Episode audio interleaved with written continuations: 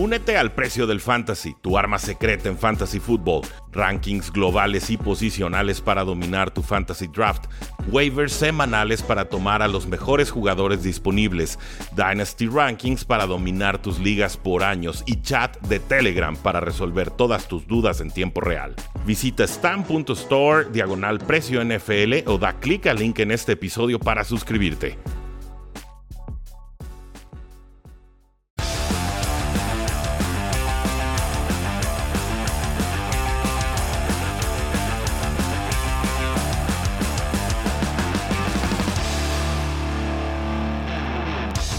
Saludos a todos y bienvenidos a un programa más de Tres y Fuera, donde la NFL no termina y nosotros tampoco. Mi nombre es Jacinto, me encuentran en Twitter como arroba y si están escuchando este episodio en estos momentos, sepan, estamos en medio del caos total en la NFL con franchise tags por todos lados, con trades, con recortes de jugadores.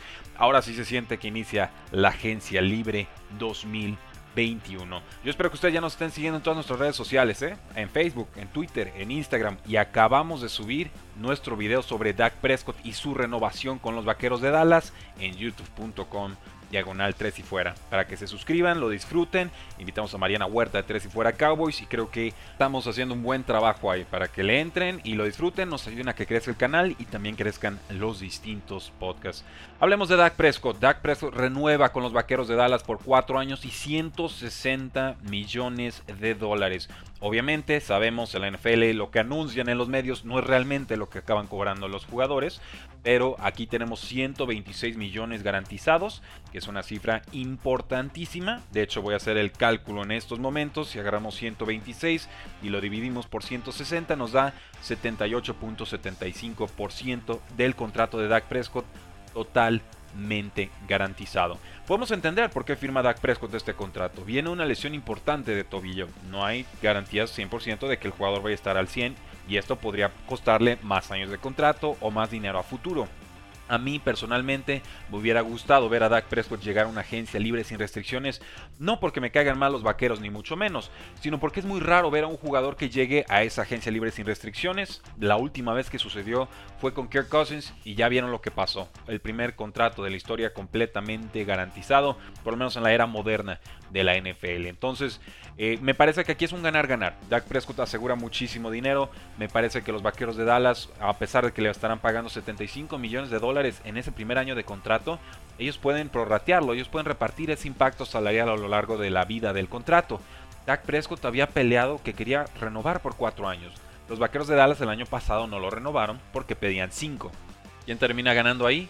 Dak Prescott consigue esta renovación por cuatro años que le va a permitir volver a la agencia libre o acercarse a una agencia libre más pronto que tarde, cuando ya haya nuevos contratos televisivos, cuando ya haya varios mariscales de campo que hayan superado el contrato que acaba de firmar Dak Prescott y entonces podrá recalibrar su contrato, su valor de mercado y volver a recuperar o conseguir mucho más dinero. Entonces me parece un contrato muy inteligente por parte de Dak Prescott.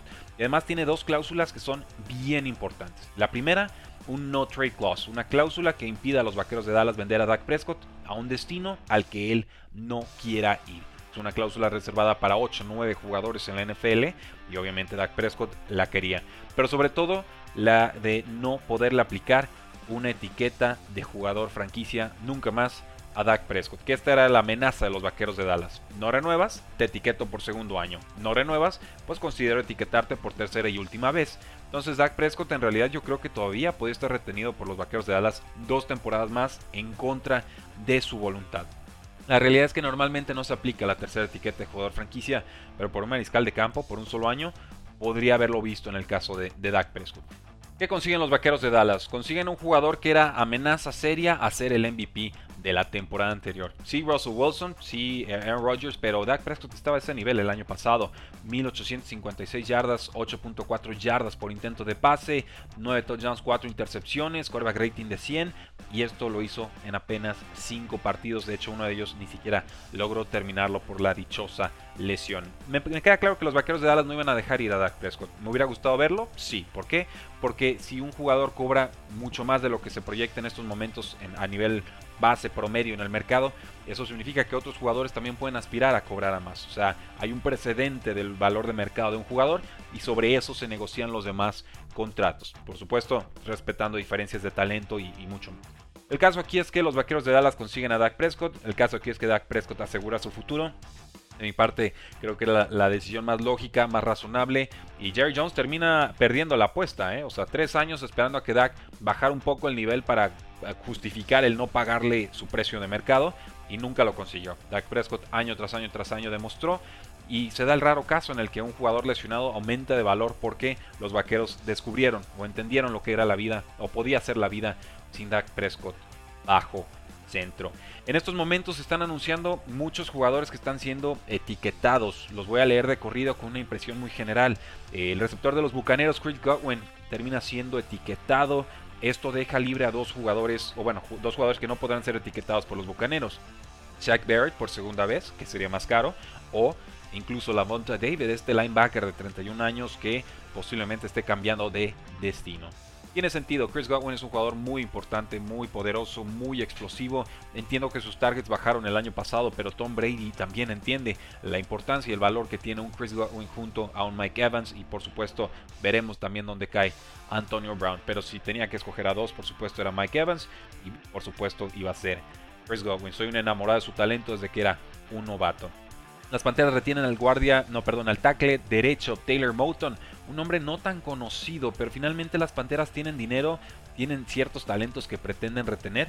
Y yo veía, por ejemplo, opiniones en redes sociales de analistas, de expertos, y, muchos asumían que Moton no sería, no sería retenido a mí me parece que es, una decisión correcta. Finalmente, si no estás comprometido, si tu quarterback no te está costando demasiado dinero, si tienes muchos picks de draft, si tu reconstrucción es a largo plazo, pues apuesta por los talentos que tienen y Taylor Moton me parece que merecía la etiqueta. Los gigantes retienen nuevamente a Leonard Williams, una segunda etiqueta de jugador franquicia. Les va a costar 20% más que el año pasado, eh, pero Leonard Williams explotó. Tuvo muchas capturas, me queda claro que los gigantes no lo querían dejar ir. Me queda claro también que el contrato de Leonard Williams podría estar en los 18, 20, 22 millones de dólares fácil. Digo, hemos visto a jugadores como Joey Bosa, hemos visto a jugadores como Miles Garrett cobrar una millonada, ¿no? 25, 27 millones de dólares anuales. Y Leonard Williams, desde la zona interior de la línea defensiva, capturando a corebacks más de 10 veces, se acerca, yo creo, a, esas prestaciones y a ese costo. Entonces, tiene cierta lógica, por supuesto, el franchise tag. El tackle izquierdo, Cam Robinson de Jaguars. Eh, Cam Robinson es un jugador de promedio tantito para arriba, sí, pero muy tantito, ¿eh? O sea, ni de chiste le hubiera puesto yo la etiqueta de jugador franquicia. Si aquí se la ponen los Jaguars es porque no tienen en quién más usarlo y porque tienen un montón de dinero. Para mí, Cam Robinson ni de chiste está entre los 5 mejores tackles izquierdos, que así es como le van a pagar en 2021. Washington decide retener con una segunda etiqueta consecutiva al guardia Brandon Scherf. Pobre Scherf no logra escapar, pero la línea ofensiva siempre ha sido un punto característico y fuerte de Washington a pesar de todo este carrusel de corebacks que han tenido últimamente y Scherf es una pieza muy clave en ella. Entonces a mí no me sorprende para nada que decidan pagarle 18 millones totalmente garantizados por retenerlo un segundo año Hemos hablado del safety de Broncos, Justin Simmons también recibe una segunda etiqueta de jugador franquicia. Esta es más barata que la de Guardias, por supuesto, pero sigue siendo una cantidad onerosa. Es el lujo que te puedes dar si no tienes la posición de quarterback resuelta. Y creo que así, esto significa casi casi que Drew Lock no tiene nada que hacer con el equipo. Le van a poner competencia, un veterano, un novato. Eh, no están pretendiendo los Broncos ahorrar dinero para renovarlo a futuro. Y entonces, pues, era el jugador que estaba libre para aplicarle la etiqueta. Se la aplican nuevamente. Muy raro ver que apliquen una segunda etiqueta a jugadores que no son corebacks, pero hemos visto dos casos así en este año. Y luego está el safety de los Jets, Marcus May, calificado como el safety número 5 por Pro Football Focus el año pasado. No me sorprende, pero sí me sorprendería que no fuera una renovación a futuro. O sea, que los Jets le aplicaran la etiqueta sin intención de realmente renovarlo a largo plazo. Entonces yo creo que aquí más bien los Jets están comprando tiempo y que eh, Marcus May no entraría a la temporada regular con este, eh, esta etiqueta o este contrato a un año completamente garantizado. Y así hay que entender el franchise tag, damas y caballeros. Sin, eh, bueno, los equipos controlan el destino de estos jugadores. Es una triste realidad, así funciona el CBA, así lo acordó la Asociación de Jugadores y ya está. Lo acaban de ratificar el año pasado y se aguanta. El tema aquí es que ahora hay un periodo de tiempo en el cual los equipos pueden todavía negociar con sus jugadores. A mediados de año tendremos que ver quiénes renuevan y quiénes no. y los que no, entonces ya se tendrán que conformar con este contrato a un año completamente garantizado. Que no es mala cifra, pero limita, digamos, la opción de un jugador a conseguir un contrato multianual que por supuesto le garantice todavía más dinero. Entonces, ojo, eh, todavía vamos a escuchar de algunos otros jugadores que son etiquetados. Esto lo estoy grabando a las 11.13 de la mañana, hora del centro de México, el 9 de marzo. Eh, si hay algún otro caso que se vaya dando, por supuesto lo comentamos en el próximo episodio. Los Patriotas hicieron un trade, consiguen un viejo conocido y es el tackle derecho Trent Brown. Regresa a los Patriotas, sale de Raiders, por supuesto, lo hace por una quinta ronda del 2022 y los Patriotas a cambio reciben al tackle y una séptima ronda del mismo año, 2022. Asimismo, los Patriotas reestructuraron el contrato de Brown, le van a pagar hasta 11 millones de dólares en la temporada 2021. Originalmente le quedaban dos años de contrato, así que Brown llegará a la agencia libre una temporada antes. Bien por él, a mí, me encanta este movimiento para los Patriotas. Es un jugador que ya conocían, un jugador que originalmente habían conseguido de San Francisco durante un día del draft y que les funcionó tan bien que consiguieron un Super Bowl. Si Brown está sano, es uno de los mejores tackles en toda la NFL. 6'8, 359 libras, es muy dominante. El tema es que no ha estado sano, solamente ha jugado 16 partidos en las últimas dos temporadas. Tiene 27 años, apareció solo en 5 partidos la temporada anterior, pero su ausencia fue por COVID-19 y luego por una situación extraña de una es un intravenoso, algún líquido que le inyectaron en la semana 8 que lo dejó fuera del partido, ¿no? Una cosa muy parecida a lo de Terrell Taylor ahí con la jeringa que le, le pinchó un pulmón, o sea, van las prácticas médicas que provocan que los jugadores no aparezcan en, ciertos partidos. Le da mucha flexibilidad a Nueva Inglaterra. Esto, esto es algo cierto. Puede provocar la salida de Marcus Cannon, el tackle derecho que hizo un opt-out, que decidió no jugar la temporada pasada por miedo o preocupación a la pandemia. Si lo cortan a Cannon, los Patriotas liberarían unos 7 millones de dólares en su espacio salarial. Y esto se suma a una montaña de dinero que de todas formas ya tenían los Patriotas. Podemos ver por ahí a Isaiah Wen o a Mike Onwenu eh, como guardias izquierdos para reemplazar a Joe Tooney, que no va a recibir la etiqueta de jugador franquicia por segundo año. Y entonces la, línea ofensiva de Patriotas debe de mantenerse como una fortaleza. Esa es la lectura que yo doy a este trade.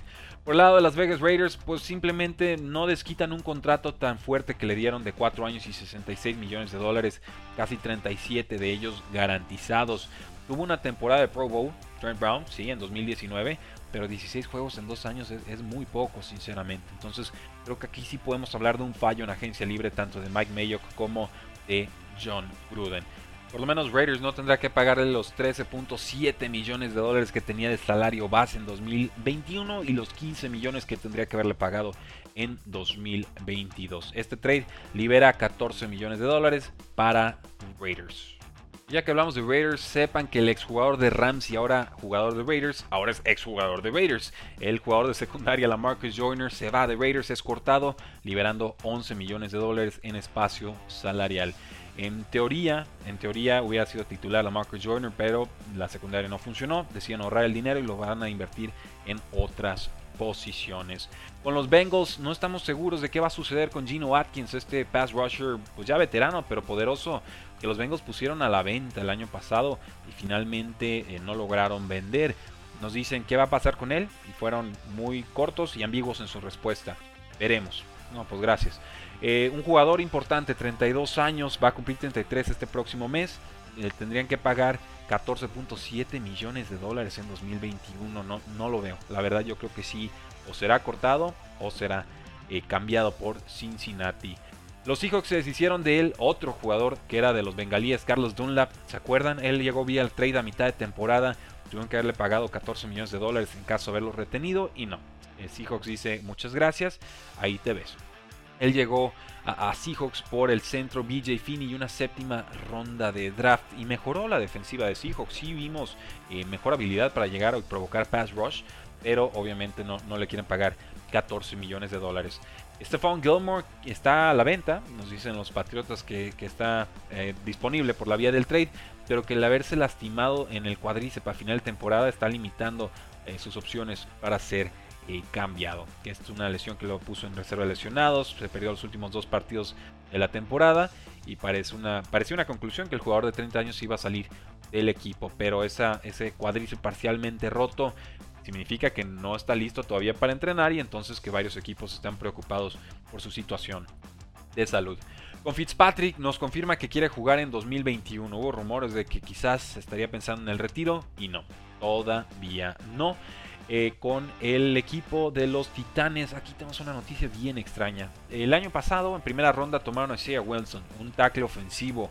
Eh, jugó cuatro snaps, se metió en toda clase de problemas extra cancha y finalmente son los Delfines quienes hacen un trade por este jugador que tiene muchos problemas y veremos si puede reconducir su carrera. Fue una primera ronda del 2020, exjugador de Georgia, finalmente lo consiguen por un intercambio de séptimas rondas en 2021. Esto es un, es un regalo, es un descarte. Esto es nada más para no decir los Titans que cortaron al jugador. Es, un trade patético, sinceramente. Quizás el mayor boss de, de los Titanes en la historia de primeras rondas. Pero bueno, este ex Georgia Bulldog apareció en un partido con los Titanes de Tennessee, estuvo dos veces en la lista de COVID-19, fue suspendido en semana 13 por violar las reglas del equipo. En semana, eh, no, fue en, febrero 16, el general manager John Robinson dijo que no habían hablado con Wilson desde que estuvo en reserva de lesionados en diciembre y el jugador de 22 años también tuvo un arresto por manejar en estado de ebriedad en septiembre. Publicó el febrero 22 que el, bueno, decía Wilson en su Twitter que él estaba pensando en dejar el fútbol y que ya no estaba pensando en jugar o estar con los Titanes de Tennessee, ¿no? que su carrera con el equipo había terminado. Parece que son de la misma preparatoria, tanto Isaiah Wilson como el head coach Brian Flores de los Delfines de Miami, por eso creo que siente la confianza y tiene quizás información cercana de que sí se puede trabajar con Isaiah Wilson. No sabremos por mucho tiempo qué sucedió con los Titanes de Tennessee, pero eh, los Delfines lo aprovechan. Yo, yo esta clase de, de trades de bajo riesgo, nulo riesgo, todo el techo posible del mundo.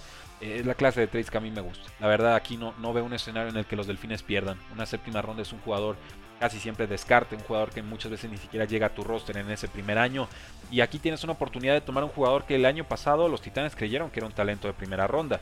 Para mí no, para mí era un jugador de, segundo día, de ronda 2, de ronda 3, pero independientemente de ello yo creo que los otros 30 equipos tuvieron que haber estado interesados y dispuestos a hacer este movimiento y bien por los delfines por conseguirlo.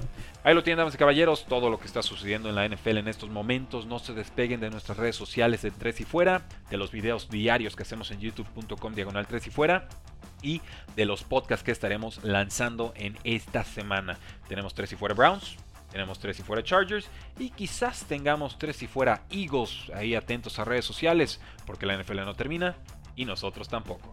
Tres y Fuera.